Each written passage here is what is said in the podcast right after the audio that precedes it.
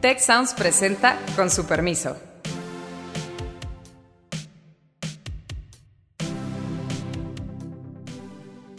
Con su permiso, yo soy Alejandro Poiré y el día de hoy, en este país, no tenemos presupuesto. Este es un presupuesto que privilegia los programas del presidente. Es un presupuesto desde el punto de vista macroeconómico ortodoxo. Bueno, y hay dos sectores que se quedan claramente como perdedores en ese contexto. Tú mencionaste la educación, otro es la cultura. Y aquí lo que está pasando es que se le están oponiendo al señor presidente. Se venció el plazo legal constitucional para que las señoras y señores diputados aprobaran el presupuesto eh, y no tenemos presupuesto, entonces no queda claro que vaya a funcionar bien el gobierno. Y apunto una cosa y te doy la palabra, querido Carlos.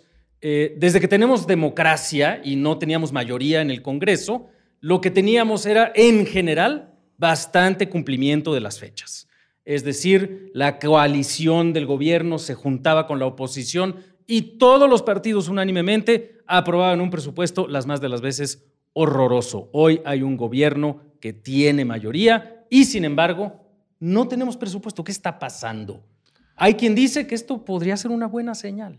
Pues mira, yo creo que lo primero que hay que subrayar es sí, no lo tenemos, pero tampoco importa. ¿En qué sentido? Pues el presupuesto arranca hasta el 1 de enero del año entrante.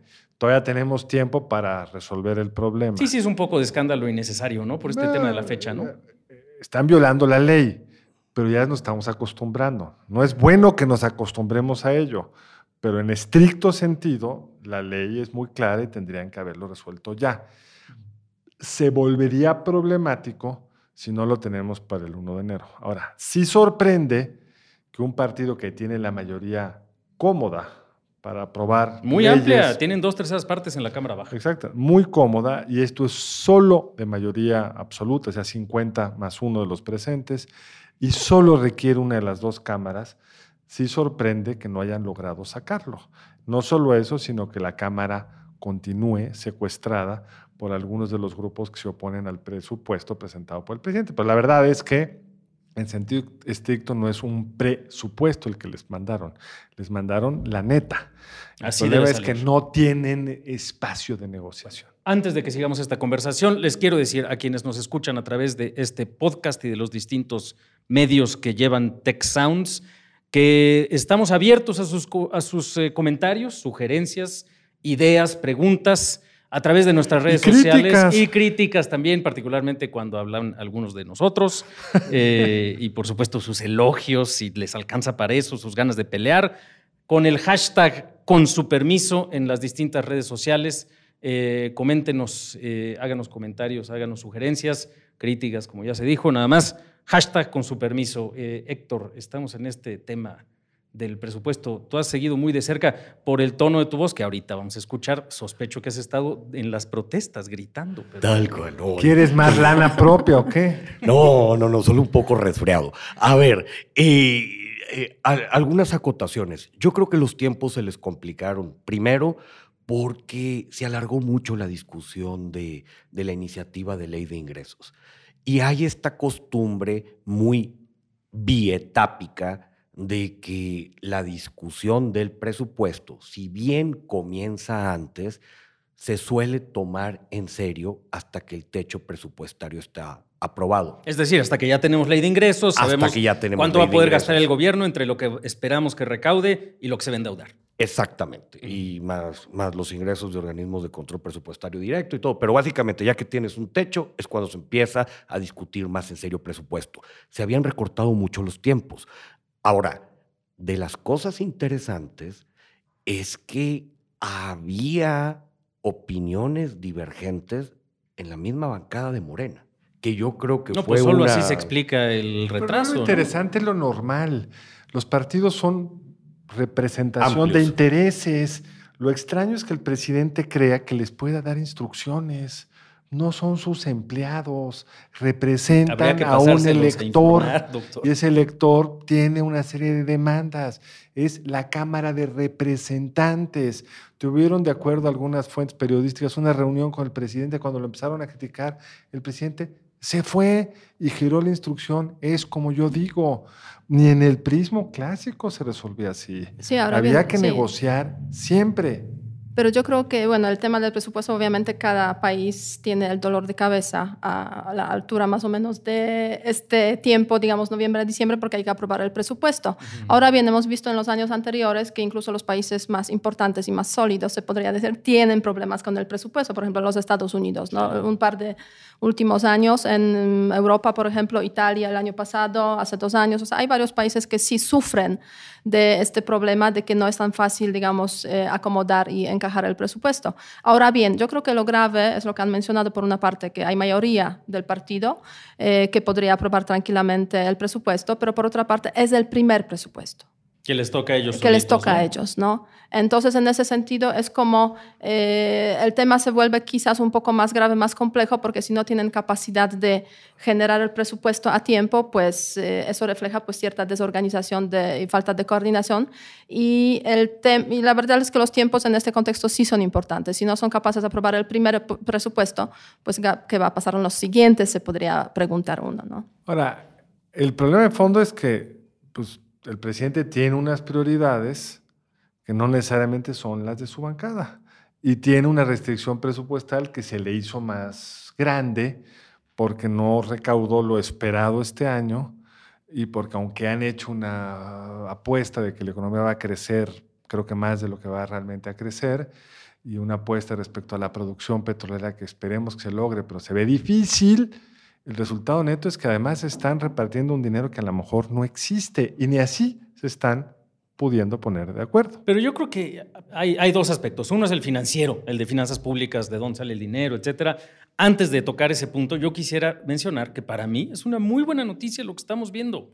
Creo que no hay que tomar a la ligera el incumplimiento de un plazo constitucional, pero también hay que reconocer que en todos los presupuestos del mundo se hacen estas cosas. Invariablemente hay problemas para llegar a un acuerdo. ¿Por qué? Porque siempre se supone que hay un poquito más de lana que hay que distribuir, porque siempre faltan unos cuantos votos, etcétera.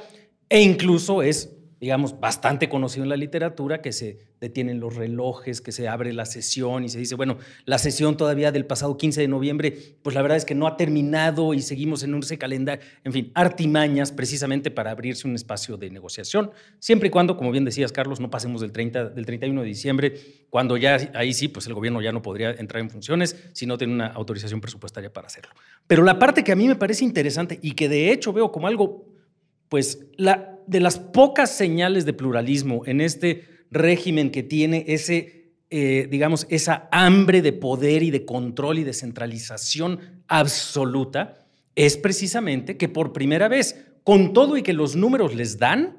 Los números de votos. Los números de votos les dan, exacto, no acaban de encontrar los mecanismos para que la banda se discipline. Eso, para mí, pudiera ser una Ahora, señal de el- cierto pero nivel El presidente de... del observador diría es que estaban acostumbrados a los moches, por eso han sabido presupuestos. Bueno, pero estos son los suyos, señor presidente. Y aquí lo que está pasando es que se le están oponiendo al señor presidente. Y eso, la verdad, desde un punto de vista, pues, digamos, de defensa y de preocupación por el futuro de la democracia, creo que no es tan mala noticia. Es que es un movimiento también muy diverso, ¿no? Muy heterogéneo. O sea, no cabe duda que a Morena en un momento determinado pues se suman diferentes personajes, eh, diferentes movimientos, diferentes intereses también. Y en ese contexto pues del presupuesto se ve claramente pues esas decisiones que existen, pero que quizás no se han manifestado a tal punto, a tal grado hasta, hasta ahora, porque el presupuesto es el dinero. Entonces, ¿hacia dónde va a ir el dinero?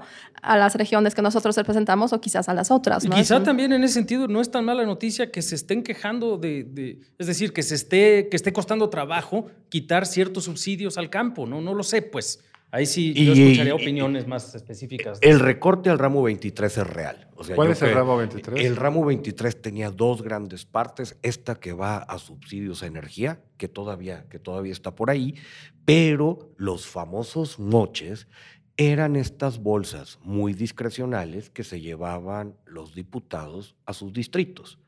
Entonces, eso desapareció desde el presupuesto pasado y, y- y efectivamente, pues teníamos estas grandes mayorías y todo mundo, todo mundo votaba. Todos los presupuestos fueron unánimes desde 1997 hasta el del año Sí, pasado. porque a ¿eh? todo mundo le tocaba. Claro. Entonces, igual y no es tan mala noticia que haya esta bronca, pues. Ahora tenemos una democracia más genuina porque no se resuelve dándole lana a los diputados, en lo personal. Y, incluso también, otra discusión muy interesante es, no se llegó a la fecha del 15 porque la Cámara estaba cerrada. O sea, yo creo que eh, a lo mejor fue falta de previsión, esto debía de suceder. Creo que hubo ahí un juego de vencidas muy interesante, donde si, si se le termina dando al campo apoyos extra, van a ser muy menores con respecto a, a, a presupuestos anteriores. Entonces, en última instancia, va a ser, va a ser un paquete económico que se aprobará prácticamente como lo entregó el presidente. Sí se cambiaron cosas que, que es importante mencionar en lo, en lo, que se debe de estar votando entre, entre hoy y mañana. Viene más claridad en reglas de operación, vienen una serie de programas transversales donde se le está exigiendo al gobierno federal mucha más transparencia. Eso es importante y ahí sí se dieron pero en términos de montos es básicamente el paquete del presidente. Nada más una precisión, porque decía Héctor entre hoy y mañana, hoy es 19 de noviembre que estamos grabando este, este podcast. Ahora bien, este, para mí siempre hay un gran signo de interrogación, ¿qué tan diferente es el presupuesto eh, que se está proponiendo ahora del presupuesto del año pasado? Que pues, nació en un contexto muy particular, digamos, de fin de la administración anterior, pero ya la Cámara de los Diputados nueva, de hecho. Eh, porque claro, los especialistas como tú en ese tema pues dicen, no, es que el rubro tal o el ramo tal y bueno, pues está muy similar, pero cuando hablamos de los, de los temas así más precisos, o sea, ¿cuáles son los grandes, como yo diría, puntos de este presupuesto? Eh, ¿Hacia dónde va dinero? ¿Hacia dónde se, se dirigen los grandes gastos? Fue un presupuesto con cuatro ganadores claros. Uno involuntario, que es el problema de pensiones, crece desbocado y, y, ahí se cumplió el compromiso. Y los el otros, compromiso de ley, hay que decir. El compromiso de ley, pero que más tarde que temprano nos vamos a dar un encontronazo con la pared muy, muy serio y es de los grandes temas pendientes de finanzas públicas. Ese fue uno de los grandes ganadores. Viene todo lo que tiene que ver con hidrocarburos, algunos incrementos grandes para seguridad nacional con respecto a lo que se tenía, pero por mucho, y creo que era parte de lo que decía Carlos, este es un presupuesto que privilegia los programas del presidente. Y con otra, el presidente ha estado muy necio, y creo que con razón, de no aumentar el déficit o mantener el superávit primario, es decir, lo diferencial entre lo que se gasta y se ingresa antes del servicio de la deuda que había prometido. Es decir, es un presupuesto desde el punto de vista macroeconómico ortodoxo. Lo es. o No sea, gasta lo cual es más positivo. de lo Neoliberal. que tiene. Neoliberal podríamos decir sin quererlo ofender. ¿Al presupuesto o al presidente? A los dos. Ahora, creo que el problema de fondo es el típico de todo gobierno que infla las expectativas y no tiene los recursos para atenderlo. El presidente llegó con muchas promesas, llegó gracias a ella. Nos dijo que se iba a ahorrar 500 mil millones de pesos por toda la corrupción que andaba por ahí, que eso le iba a alcanzar para todo lo que nos prometió. Y de lo que no hemos hablado es de cómo están apretados presupuestos de sus programas que más cacarea. La reforma educativa no solo no tiene más dinero educación, sino en algunos rubros hay recortes muy preocupantes. Las escuelas de tiempo completo, que serían completamente consistentes con su idea de sacar a los niños de la calle, para que sean menos vulnerables frente al crimen pandillero, que puede ser el origen del crimen organizado, a la mitad del dinero. Las universidades muy apretadas, podemos ir rubro por rubro. En salud, pues hay un aumento marginal. Y una, y una gran, gran, gran oferta. Sí, una oferta de que íbamos a hacer en un par de años como Dinamarca. Si íbamos a tener un servicio de salud universal de la calidad del danés. Entonces, los problemas de hoy son, yo creo que una antesala a los que veremos mañana, como ahora son más grandes que los del año anterior. ¿Por qué? Porque se van acumulando estas demandas y el presidente ha dicho, Uno, no voy a subir los precios de los combustibles por arriba de lo que suba la inflación. Ujú. Y dos, no voy a hacer reforma fiscal sino hasta el cuarto año de gobierno. Entonces, pues, las fichas se le van estrechando. Pensiones, que decía Héctor con toda razón, pues va subiendo. Ahora Este año va a estar en 3.7 puntos del PIB y sigue creciendo. Entonces, pues lo que queda para acomodar es cada vez menos. Bueno, y hay dos sectores que se quedan claramente como perdedores en ese contexto. Tú mencionaste la educación, otro es la cultura, que aunque se puede decir desde el punto de vista del dinero quizás no cuentan tanto, pero desde el punto de vista de los personajes que forman parte de este, eh, de este grupo, pues sí son bastante importantes y parece que son es de los grupos más descontentos por precisamente el tema del presupuesto y en general por lo que ha pasado con la cultura a lo largo de este año. Y la cuestión de inversión pública, particularmente en infraestructura, está en niveles bajísimos. Y justo es de lo que se, que- se lo- se- se quejaba el diputado Slim, perdón, el ingeniero Slim, ¿no? Eh, justo eso dijo, que había un problema ahí de que había que poner una sacudida y a eso creo yo se refería, ¿no? Y, y lo, que, lo que está muy interesante, y de nuevo, bien complicado clasificar este gobierno, este gobierno tiene grandes expectativas por inversión en infraestructura, pero el mensaje ha sido clarísimo, lo va a hacer el sector privado.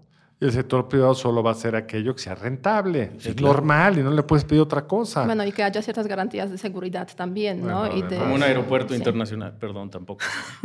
A uno, pero en Chetumal. Exacto. Eh, y el otro tema es el regional.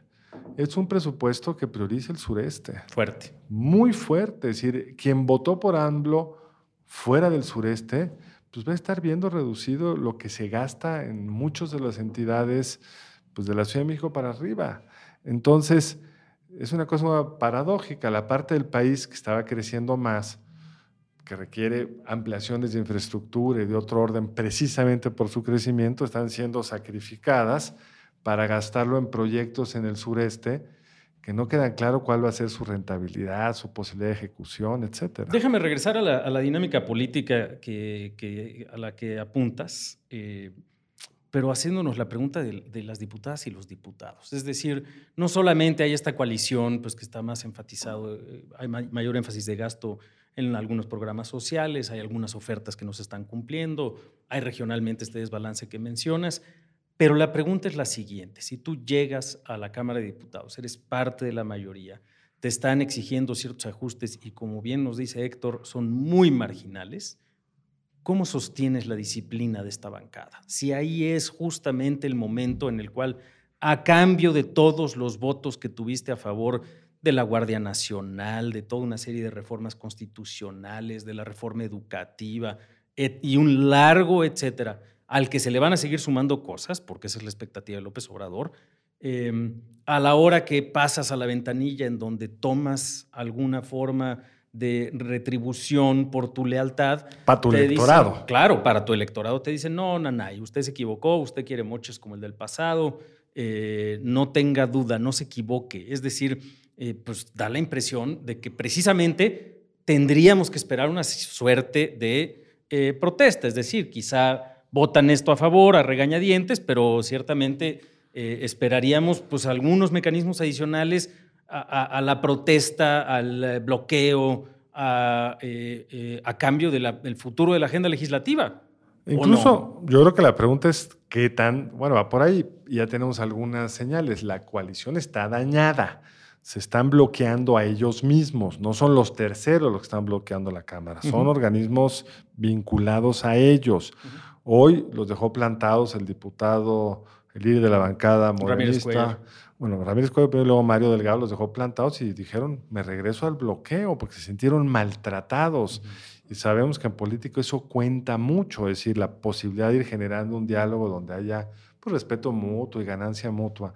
Yo creo que hoy lo que mantiene la coalición es la profunda legitimidad que todavía tiene el presidente en este movimiento y la amenaza de que el futuro político de cada uno de ellos va a depender en el 21 de qué también se portaron. Porque Pero como estos que las encuestas ya no justifican esa lealtad a toda. O sea, ya es un presidente ordinario en, apro- en aprobación, ¿o en, no? la- en Bueno, aprobación 58%, ¿no? O sea, ordinario, incluso su caída es extraordinaria. Pues sí, porque ¿no? ver una caída como la última encuesta universal indica en un mes de esa dimensión, en el primer año de económica. gobierno, salvo Cedillo, Bueno, sí hay crisis económica, ya le estás creyendo los datos del presidente. Bueno, no hay caída todavía de empleo, no hay caída del PIB. ¿No, ¿No está creciendo la economía o tú traes Eso otros sí, datos? Estamos estancados.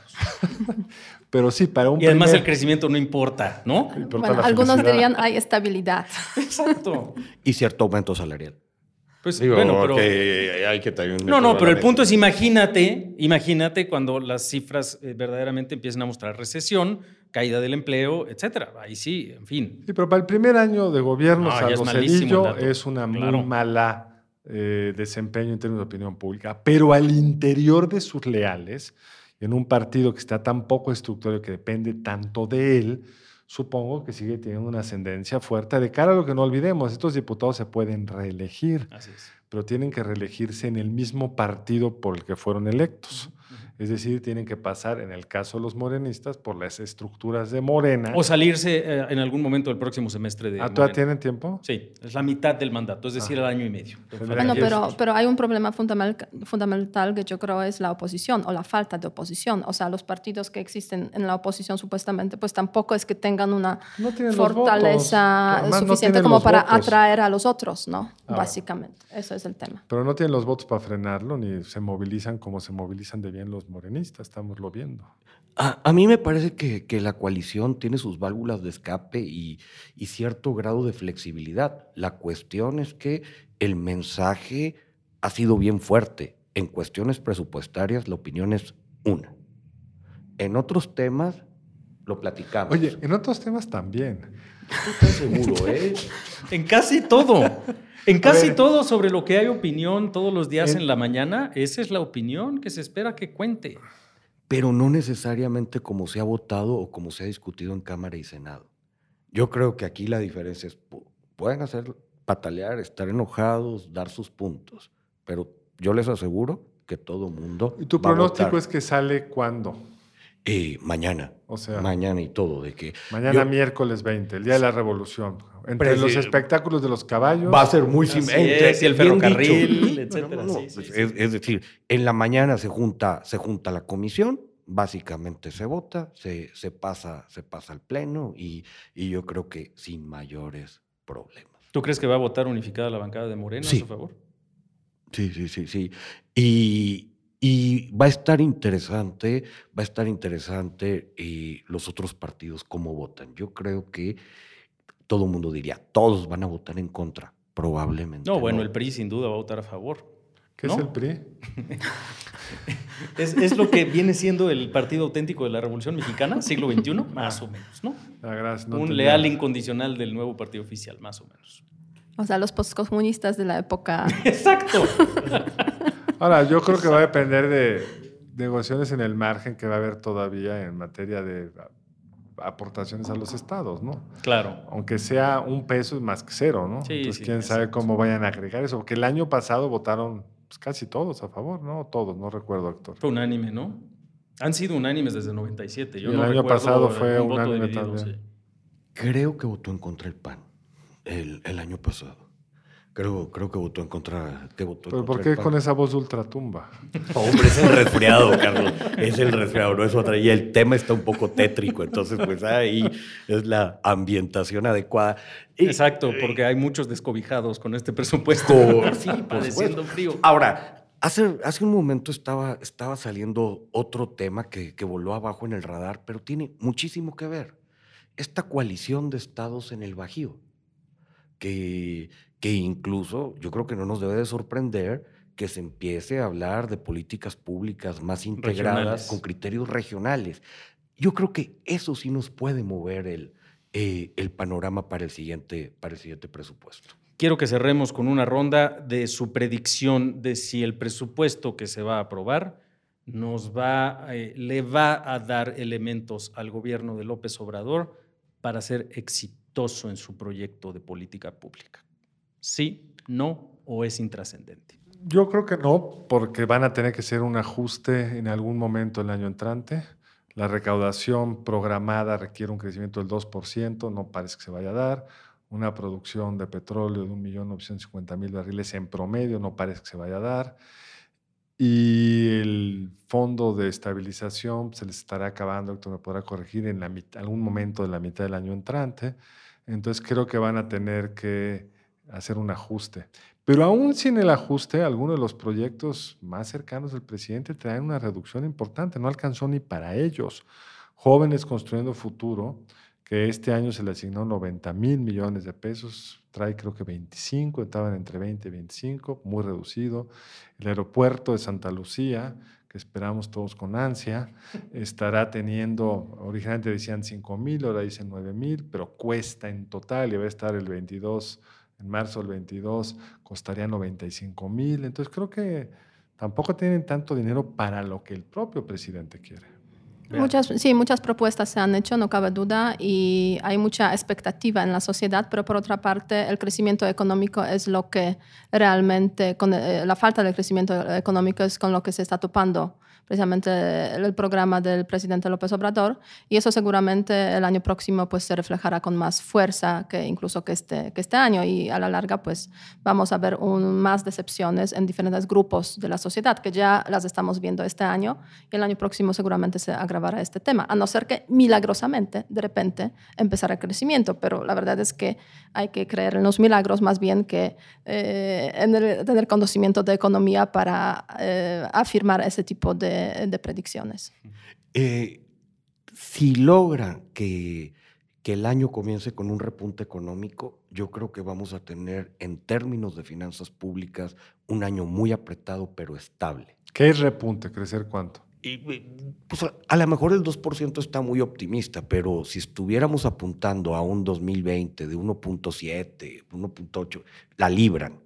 Eh, creo que la gran pregunta que está ahorita en el rasero es, si este presupuesto fue muy complicado, el 2021 se ve dificilísimo. Es donde ya las proyecciones, varios de los rubros sí topan. Y dices, ¿sabes qué? Entonces, la pregunta, y salió por ahí un documento del Fondo Monetario Internacional que a lo mejor no agarró suficiente tracción en medios, es si el blindaje del que hablaba Carlos les aguanta un año más o lamentada reforma fiscal se tendría que adelantar un año. Es decir, que en septiembre del 2020, como paquete económico 2021, tendríamos que estar discutiendo la reforma fiscal o la podemos aguantar a las fechas que tiene en mente el gobierno, que es septiembre del 2021 como paquete económico 2022. Creo que eso es lo que está en juego. ¿Y tú cómo lo ves? Pues, lo que, pues, bueno, creo que lo que va a pasar es eh, que no va a ser un eh, buen presupuesto. Creo que las restricciones están muy claras. La predicción de crecimiento me parece poco realista o poco probable, mejor dicho. Eh, y lo interesante de este último escenario que plantea Héctor es que hacia septiembre del 20 y arranques del 21 ya va a haber, si bien no una oposición revitalizada, candidatos opositores al Congreso. Y ahí es donde vamos a ver la lealtad de estos actores, porque no necesariamente se tendrían que salir con Morena, pueden estar operando de otra forma hacia otras coaliciones, tratando de construir nuevos espacios, eh, y no se va a aguantar fácilmente eh, esta, digamos, austeridad política con un gobierno eh, que además de la parte económica en crisis, o por lo menos en estabilidad, o por lo menos sin crecimiento, eh, pues va a seguir enfrentando un problema muy serio de seguridad, etcétera. Entonces creo que, por otro lado, sí se puede ver, por un lado, el, resquebrajamiento de la coalición, y pues en una de esas sí estamos deshaciendo gasto que era muy improductivo, también hay que decirlo. O sea, probablemente van a gastar en cosas muy improductivas, pero seguramente un pedazo de lo que se está quitando de subsidios al campo, también hay que reconocer que no necesariamente eh, eh, era algo así como que digno de andar presumiendo en las instancias internacionales de buena política pública. ¿no? Bueno, si les parece bien, con su permiso, con esto vamos a cerrar. No sin antes recordarles que estamos abiertos a sus críticas, opiniones, sugerencias, ideas, ganas de pelear a través de nuestras redes sociales. Escríbanos eh, con el hashtag con su permiso. Ahí estaremos atentos y seguramente comentaremos lo que nos pongan en una próxima ocasión. Muchas gracias. Muchas gracias al equipo del Tecnológico de Monterrey y de Tech Sounds. Productor ejecutivo de Tech Sounds, Miguel Mejía. Productora de Con su permiso, Alejandra Molina y postproducción, Max Pérez. Les invitamos a escuchar el siguiente episodio de Con su permiso y el resto de programas de Tech Sounds en los canales de su preferencia.